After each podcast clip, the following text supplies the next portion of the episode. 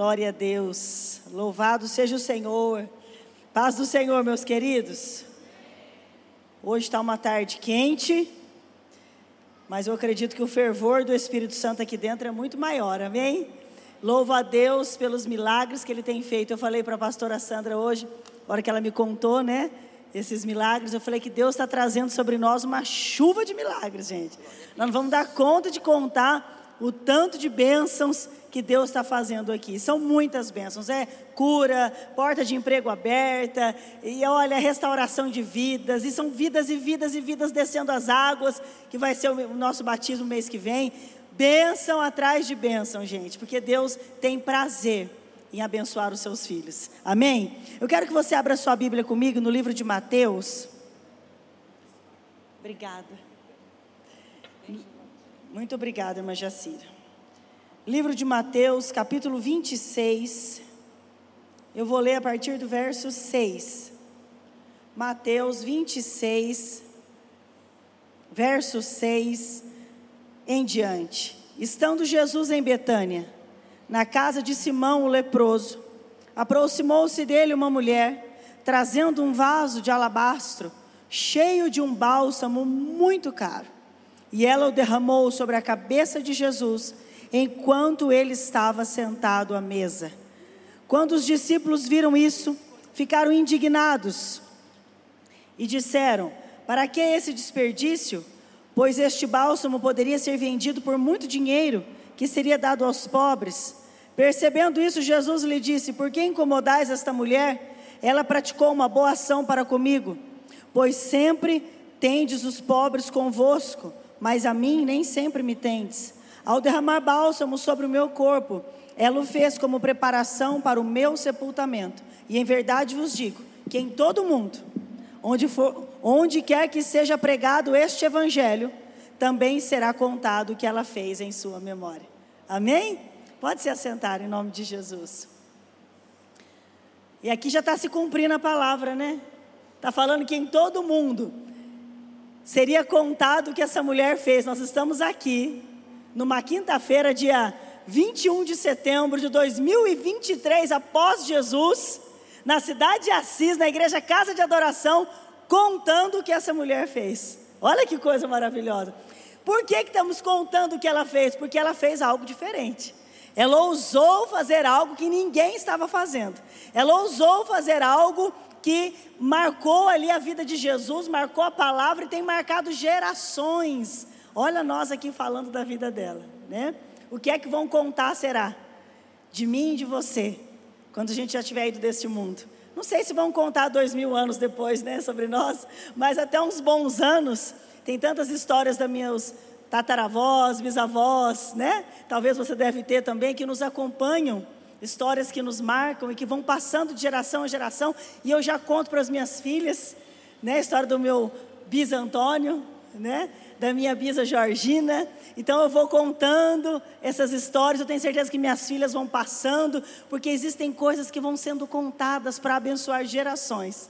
Por isso que temos que viver de tal maneira que a nossa vida possa ser contada às nossas gerações, para inspirá-los a servir a Jesus. Mas aqui nessa história eu quero falar para você, sem me demorar, é uma história riquíssima, podemos extrair diversos ensinamentos, mas algo primordial aqui ou necessário para o momento que Deus coloca no meu coração. O inimigo que ele quer nos parar é fato. Que o inimigo quer nos matar, roubar e destruir, está na Bíblia, é fato que o inimigo quer e se incomoda todas as vezes que a gente se levanta para fazer algo para Deus, é fato. Você deve tá, já deve ter provado disso na sua vida, quanta resistência temos quando vamos fazer obra de Deus, não é verdade? Quando vamos fazer algo para Deus ou fazer o que é certo, quanta resistência nós temos. Mas sabe aqui eu quero falar de uma das inúmeras artimanhas do inimigo para desanimar a minha vida e a tua uma das artimanhas do inimigo para minar aquilo ou tentar minar aquilo que nós fazemos para Deus, tentar desanimar o nosso coração e muitas vezes ele consegue e roubar a nossa vida. E ele usa uma arma poderosa chamada crítica. Quem aqui já foi criticado? Levanta a mão. Todo mundo, gente. Eu vou erguer as duas. Se pudesse erguer o pé também. Eu acredito que todos nós aqui já fomos criticados. E quem é que gosta de crítica, gente? Ninguém. Porque a crítica, embora muitas vezes venha maquiada como uma, uma, uma impressão de ajuda, né? Uma impressão de ah, uma crítica construtiva, no fundo, na grande maioria das vezes, ela vem para tentar paralisar você, desanimar você, destruir você. Porque você pode reparar que nós somos movidos muito mais por uma palavra abençoadora do que por uma crítica. Vou dar um exemplo para você. Eu tenho uma, duas filhas. A minha filha mais velha, minha filha adolescente, eu gosto sempre de olhar nos olhos dela e reforçar para ela: eu acredito em você. Eu acredito em você. Eu acredito em você. Eu sempre reforço isso para ela. E essa minha palavra positiva sobre ela leva ela muitas vezes a fazer o que é certo. Porque isso ela já me disse. Mãe, quantas vezes eu tive a oportunidade de fazer algo errado, mas eu lembro de você dizendo que acredita em mim. Então eu quero fazer aqui é, jus aquilo que você me diz. Já que eu penso assim, já que minha mãe acredita em mim, eu quero honrar esta confiança na minha mãe. E eu deixo mãe muitas vezes fazer algo errado por conta disso. Se eu viro para minha filha e falo, eu já não acredito em você. Tudo que, que você fala eu acho que é mentira, eu acho que tudo que você faz é errado, eu acho que você é uma porcaria de filha há, há grandes chances dela realmente fazer tudo errado. Por quê?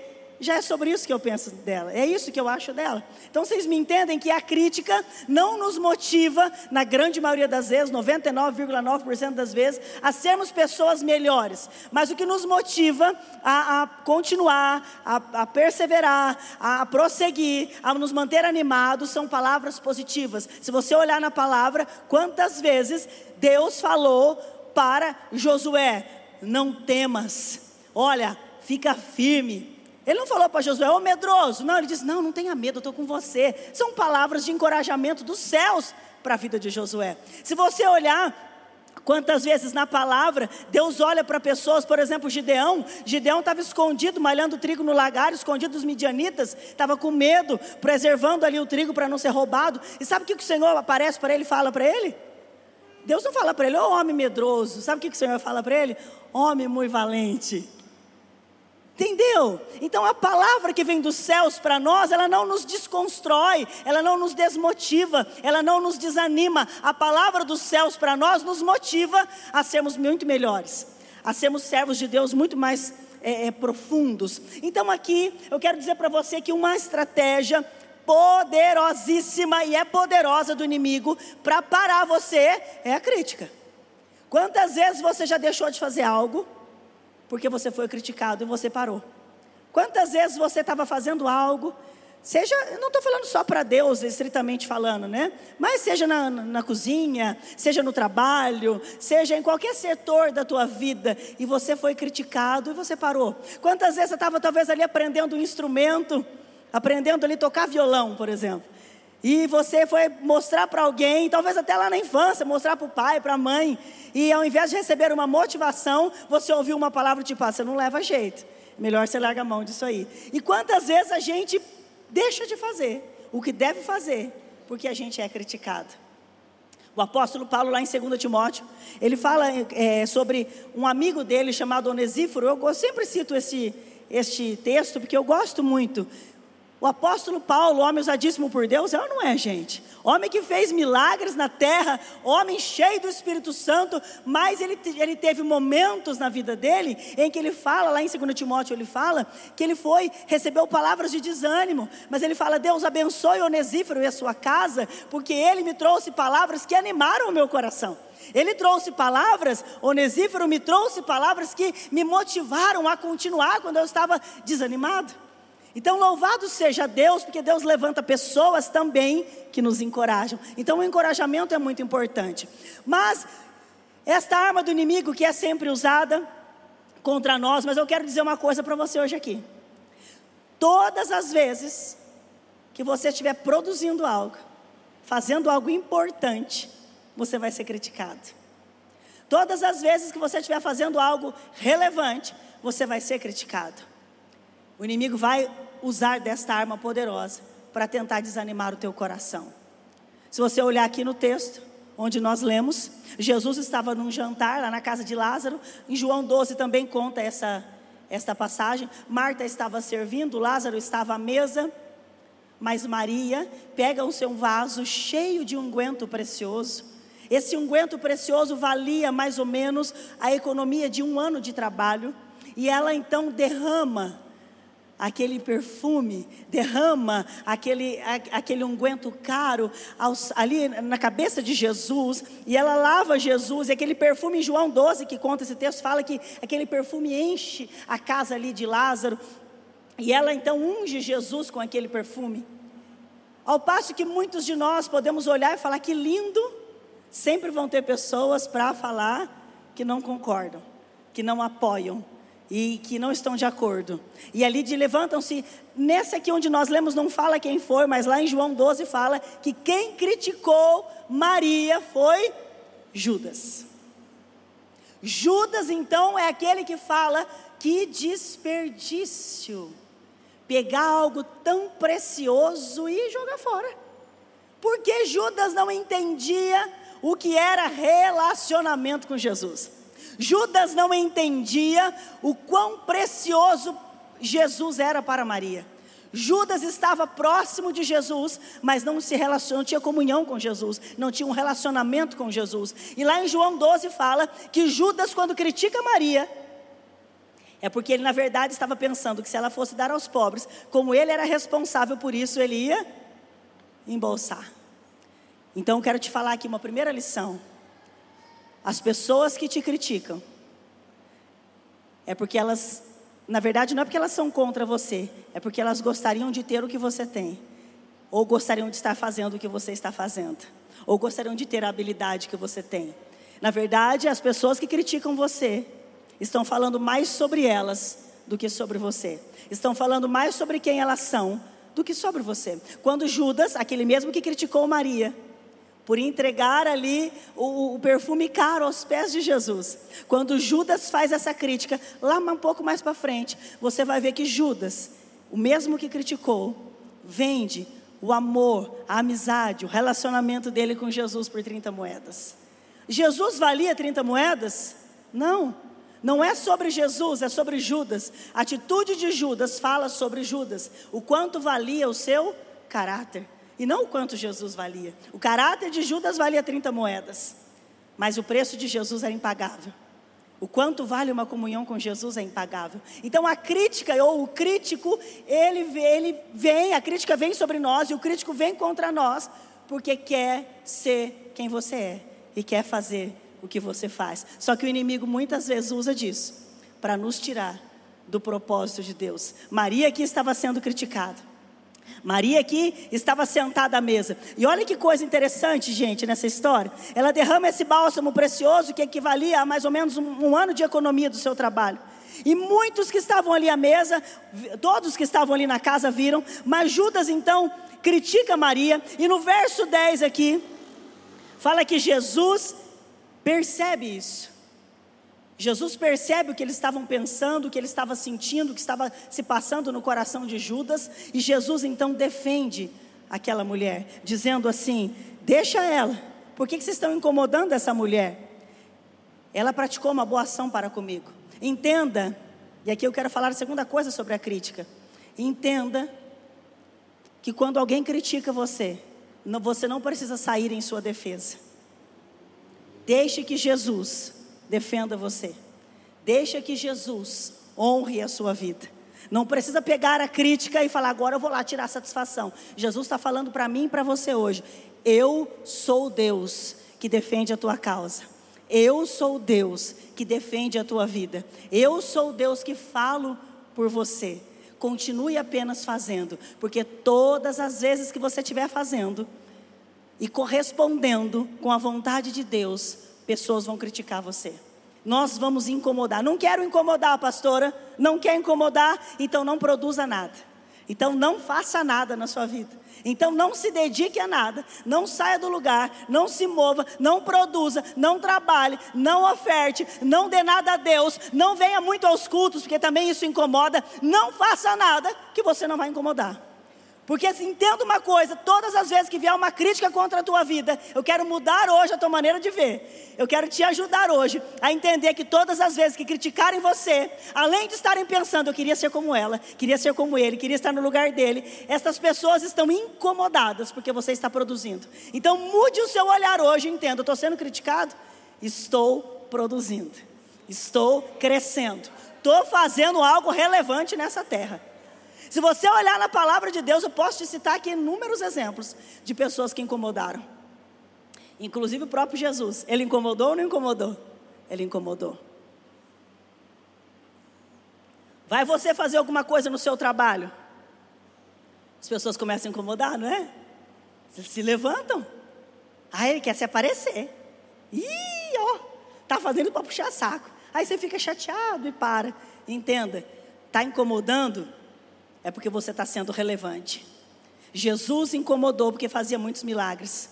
Jesus incomodou, tanto que começaram a falar dele, porque junto com a crítica vêm as calúnias, né? Começaram a falar de Jesus, porque ele sentava com os pecadores, eles ficaram incomodados. Começaram a falar, ele é um comilão, ele é um beberrão. João Batista não sentava com os pecadores, João Batista não comia, não bebia, ficava lá no deserto, mas mesmo assim, o que fizeram com João Batista? Criticaram João Batista. Sabe o que falaram de João Batista? Que João Batista tinha demônio? Criti críticas, porque são pessoas relevantes que incomodam.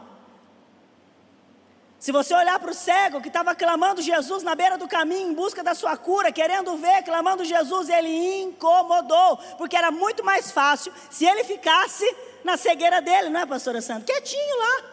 Fica lá cego na dele, não incomoda ninguém, ninguém ia falar nada. Mas a hora que ele falou, eu não quero ser mais cego, eu não quero mais viver desse jeito, eu quero ser diferente, eu quero receber minha cura, eu quero viver um milagre. Ele grita por Jesus, o que, que acontece? Ele incomoda.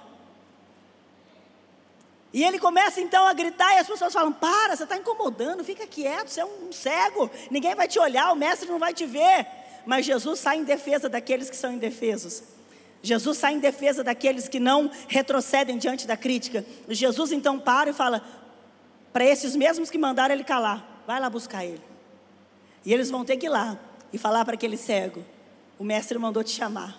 E ele lança a capa, vai e vive o seu milagre. Mas ele teve que vencer a oposição, teve que vencer a crítica, teve que vencer o incômodo da população. As pessoas se incomodam, as pessoas se incomodaram com Davi, se você olhar para Davi, quando Davi é enviado pelo seu pai a peleja para ver o seu irmão, o que, que seu irmão fala para ele? Davi, eu sei que você veio aqui, você é presunçoso. Bem conheço a tua presunção, você veio espiar a peleja, menino. A crítica vem acompanhada, além de calúnias, de coisas negativas a nosso respeito de palavras que não são verdades, de palavras que não condizem com aquilo que a gente está sentindo. E o que acontece conosco? O diabo nos traga, porque a gente desanima. A crítica é forte, gente. É uma arma poderosa. É algo que nos desestrutura e no, nos tenta tirar do propósito. Mas Davi ficou lá firme. Por quê? Porque ele estava prestes a fazer algo maravilhoso para Deus, a derrotar o gigante. E se ele retrocede? E se ele fica embirrado? E se ele falar, é, não acredito que estão pensando isso de mim. Ah, eu vou embora para casa do meu pai. Nós não estaríamos contando que Davi derrotou Golias. Todas as pessoas que fizeram algo relevante para Deus venceram críticas, oposições, calúnias e incomodaram. Você está incomodando, querido? É sinal que você está produzindo. É sinal que você está fazendo algo importante. Aqui essa mulher estava à mesa. E os demais estavam à mesa. Mas porque só ela marcou? Porque ela fez algo relevante. Ela fez algo diferente. Ela deu o seu melhor. Ela, ela mostrou para nós o que é um relacionamento com Jesus. Um relacionamento que se entrega sem dar sobras. Sabe por que, que os relacionamentos hoje não duram, gente? Porque ninguém está disposto a dar o que custa. Hoje as coisas, relacionamentos de casais ou qualquer um de igreja, nada dura mais hoje. Porque a partir do momento que começa a te custar, ou me custar, a gente já não quer mais estar junto. E relacionamento custa. Tudo que você fizer de importante na tua vida vai custar um preço, querido. Você está vendo Deus fazer milagres aqui dentro, mas custa um preço. Está vendo Deus usar a vida dessa mulher? Custa um preço. O tanto que ela ora, o tanto que ela chora, o tanto que ela jejua, o tanto que ela não dorme. Tudo na vida relevante que Deus vai te usar nesta terra para fazer, seja na tua casa, no teu trabalho, na igreja, custa. Custa um preço. E essa mulher aqui entendia isso. Ela falou: Eu não quero só estar na mesa com Jesus, eu quero adorá-lo, eu quero demonstrar o meu amor. E aqui eu posso fazer uma analogia, uma comparação, que muitas pessoas estão à mesa com Jesus aqui nos cultos, sem conhecê-lo, estão na mesa da religião, sem ter comunhão. E posso ainda ir mais fundo. Muitas casas, infelizmente, muitas famílias estão sentadas na mesma mesa e não há mais comunhão. Não há mais comunhão. Não há mais conversa. Não há mais troca de sonhos. Não há mais troca de, de coisas gostosas do dia, trocas de experiência. Não há mais comunhão. Muitas coisas têm roubado a comunhão. Uma delas é o celular. Celular é uma bênção? Sim. Você pode usar para benção, mas pode ser uma maldição. Quantas pessoas dentro do mês sentados na mesma mesa e cada um em um lugar diferente? Se você está na mesa com os seus, com pessoas que você acha que são importantes, porque você só senta na mesa para quem é, com quem é importante para você, é ou não é verdade? Desfrute da comunhão de quem está na tua mesa e trazendo para o espiritual para Jesus, desfrute da comunhão com Jesus. Eu quero falar outra, outra, outra vez que Davi incomodou, e essa vez aqui eu quero ler rapidamente aqui para encerrar. Lá em 2 Samuel.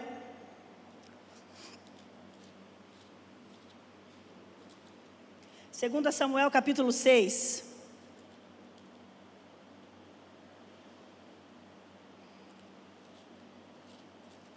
2 Samuel capítulo 6, verso 14. Sabe que Davi, ele incomodou várias vezes da sua vida, né? Mas aqui esse texto é muito forte sobre a crítica, né? Sobre quando você está fazendo algo relevante, o tanto que você incomoda. Aqui em 2 Samuel, no capítulo 6, verso 14 ao 16, Davi estava celebrando que ele estava trazendo a arca do Senhor para Jerusalém, símbolo da presença de Deus, né?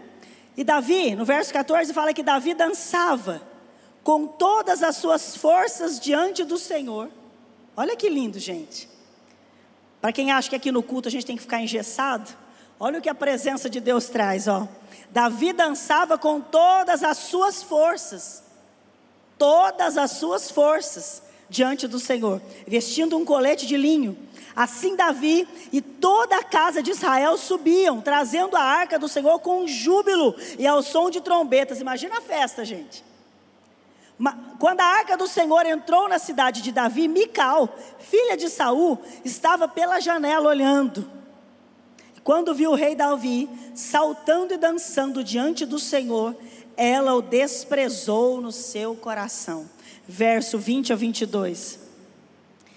Então Davi voltou para abençoar a sua casa. E Mical, filha de Saul, saiu para encontrar-se com Davi e disse: Que maravilha fez o rei de Israel hoje, hein? Descobrindo-se na frente das servas e dos seus servos como um qualquer. Davi, porém, disse a Mical: Foi perante o Senhor que eu me alegrei perante aquele que me escolheu no lugar de teu pai e de toda a casa dele, estabelecendo-me por chefe sobre Israel, o povo do Senhor, ainda me alegrarei perante ele. Também me rebaixarei ainda mais e me humilharei aos meus olhos, mas serei honrado pelas servas de quem falaste. E Mical, filha de Saul, não pôde ter filhos até a sua morte. Forte esse texto, né? Sabe o que as pessoas que forte, não é? Sabe as pessoas que, que nos criticam? São as pessoas que ficam na janela, que não se envolvem na vigília, não se envolvem no culto, não se envolvem nos projetos, lá no teu trabalho não se envolve, são pessoas que não produzem, são pessoas que não, que não fazem nada relevante, são pessoas que ficam só observando o que os outros estão fazendo, para criticar, para falar mal, para reparar, para botar defeito, mas são pessoas que não botam a mão na massa junto com você. E são essas pessoas que ficam na janela que muitas vezes nos desestruturam. E muitas vezes nos fazem roubar o nosso júbilo, e roubar a nossa dança, e roubar o nosso, a nossa comemoração e a nossa celebração. e roubar o nosso momento. Todas as vezes que você estiver celebrando algo, ó, eu disse para você que todas as vezes que você estiver fazendo algo importante, vão te criticar. E todas as vezes que você estiver celebrando algo, uma conquista, uma vitória, vai ter um crítico por perto. Vai ter um crítico por perto. Aí o que você vai fazer? Você vai parar? Ou você vai falar como Davi? Ela, Davi, ela falou para Davi: Que feio, hein? Eu posso imaginar ela com a mão na cintura assim, ó. Que bonito, o rei de Israel dançando desse jeito como um qualquer. Que coisa feia, hein, Davi? E sabe o que, que Davi fala? Davi fala: Eu vou dançar é mais, eu vou me alegrar é mais, eu vou celebrar é mais. Eu vou. Você achou que é humilhante? Ele falou para ela. Pois eu vou me humilhar é mais e vou me rebaixar é mais. Essa foi a atitude de Davi. Porque eu, tudo que eu estou fazendo, eu estou fazendo perante o meu Deus, foi a resposta dele. E a crítica de Mical torna ela estéril. Entenda uma coisa: críticos não geram, não produzem, não tem filhos, eu digo, não estou dizendo filhos físicos, eu estou dizendo projetos, não produzem. Então não seja você um crítico. Eu espero que você seja do time do Davi, não de Mical. Se você for do time de Mical, se você infelizmente está aqui hoje e fala, pastor, eu sou, eu tenho sido assim. Eu tenho criticado todo mundo, eu tenho falado de todo mundo, eu tenho desmotivado as pessoas, eu tenho usado a minha boca muitas vezes e ficado incomodado com o sucesso de alguém. Eu me incomodo quando o outro ganha, eu me incomodo quando o outro faz, eu me incomodo quando o outro recebe. Você pode hoje se arrepender, meu querido, e falar: Deus me perdoa, porque não há nada que o sangue de Jesus não possa limpar. Se tem arrependimento no seu coração, você pode ter certeza que se você sair daqui purificado nesta tarde, ou você que está me ouvindo onde quer que esteja, não seja um crítico. Não seja um crítico, seja um abençoador, um encorajador. Está vendo alguém celebrando? Desce e celebra junto. Já imaginou? Se Mical descesse, irmã Jacira, saísse da janela e entrasse no meio da festa. Imagina, ima, exatamente, ela tinha amargura no coração dela. Eu imagino que aquela mulher, Deus abriria a madre dela. Deus teria feito um milagre na vida dela. Porque quem sabe celebrar com o outro, recebe os milagres de Deus. Quem sabe celebrar com o outro, recebe as bênçãos de Deus. Então que nós sejamos pessoas encorajadoras. E aqui eu encerro dizendo para você o que Jesus diz que aonde aonde for, em todo o mundo, onde quer que seja, aonde for pregada a palavra, a gente ia falar dessa mulher. Não foi isso que eu comecei falando? Ao mesmo tempo que a tua história pode incomodar alguns, esta mesma história vai ministrar muitas vidas. Muitas coisas que você tem feito tem incomodado algumas pessoas, e por causa dessas algumas pessoas você está pensando em parar. Deixa eu dizer para você: não para. Continua a tua história, continua o que você está fazendo, porque essa mesma história que incomoda, abençoa muita gente, transforma muita gente, ministra muita gente, e tudo, eu não estou falando só de ministério, porque a palavra de Deus nos ensina, sabe o que? Tudo que você fizer, tudo, como mãe, como pai, como esposa, como marido, como patrão, como empregado, como irmão em Cristo, como ministro na casa de Deus, tudo que você fizer, faça como se fosse para o Senhor. E tudo que você faz para o Senhor, posso falar? Vai segurar aí? Tudo que você faz para o Senhor, não será esquecido. Você acredita nisso? Há um galardão, há uma recompensa, há uma bênção celeste, há uma resposta do céu para tudo que você fizer, mesmo que incomode na terra. Deus vai te recompensar. Deus vai trazer o galardão sobre a tua vida. Amém? Se coloque em pé, por gentileza. Eu quero orar com você. Senhor, meu Deus, eu te louvo, Pai, pelas vidas que o Senhor trouxe aqui. Eu te louvo, Pai, porque o Senhor disse que aonde fosse lido esse evangelho, a gente ia falar dessa mulher, e nós estamos aqui, lembrando a história desta mulher, que naquele jantar que podia ter sido só um jantar comum, ela te adorou, ela derramou o amor, ela mostrou quão preciosa é a comunhão contigo, e que nós possamos assim ser, da mesma maneira, derramarmos diante de Ti. Não queremos ficar assentados numa mesa da religião, Não queremos, ó Pai, usar capas e vestes de religião, mas queremos um relacionamento contigo. Queremos, Deus, eh, te conhecer, derramar nosso coração, derramar nossa adoração. Queremos, Senhor, te entregar algo de valor, que é o nosso coração, algo que nos custa, que é o nosso tempo, que é a nossa vida, os nossos dias. E quantas vezes nos falam, ai, que bobagem, para que isso? Senhor, o Senhor vale mais a pena do que qualquer palavra contrária. Eu peço hoje aqui, Pai, que o Senhor encoraje os teus filhos a não desistirem. Eu peço que o Senhor, em nome de Jesus, hoje, que o Senhor renove as forças, a esperança. Talvez tem pessoas aqui hoje machucadas pela, pelas críticas que já receberam. Pessoas que receberam críticas, ah, você é uma, uma mãe ruim, você nunca vai ser um pai bom, ah, você é uma, uma mulher que não, não, não vai dar nada certo, ah, você não serve para isso, ah, não, isso não vai, você não vai poder viver isso. Senhor, quantas palavras, pessoas que estão aqui hoje, ouviram, que vieram para desestruturar, mas eu peço hoje, faça com que essas pessoas renasçam e com que essas pessoas não desistam de viver algo relevante para o Senhor nesta terra, de fazer algo relevante como mãe, como pai, como esposa, como mulher, como homem nesta terra, como servos do Senhor, que façamos algo relevante, algo que vai se incomodar, oh, se vai incomodar, mas nós não vamos desistir, nós não vamos mais ser paralisados pela crítica, porque há um galardão celeste que nos aguarda e nós fazemos para o Senhor, Pai. Em nome de Jesus, encoraja os teus filhos hoje, Pai. Em nome de Jesus. E se porventura há algum crítico em nosso meio, ah, o outro lado, alguém que se incomoda demais com os outros, eu peço que o Senhor ajude essa pessoa agora. Que o Senhor tenha misericórdia dessa pessoa que está pedindo perdão nesse momento. Que o Senhor lave ela com o sangue de Jesus, oh Deus. E que o Senhor tenha misericórdia e transforme esse crítico num encorajador em nome de Jesus, porque na Sua presença nós somos transformados, em nome de Jesus, amém. Amém, querido? Deus abençoe a sua vida, que a crítica não te destrua nunca mais, mas te faça entender: eu estou produzindo, eu estou incomodando, eu estou no caminho certo, amém? Deus abençoe a sua vida poderosamente, em nome de Jesus.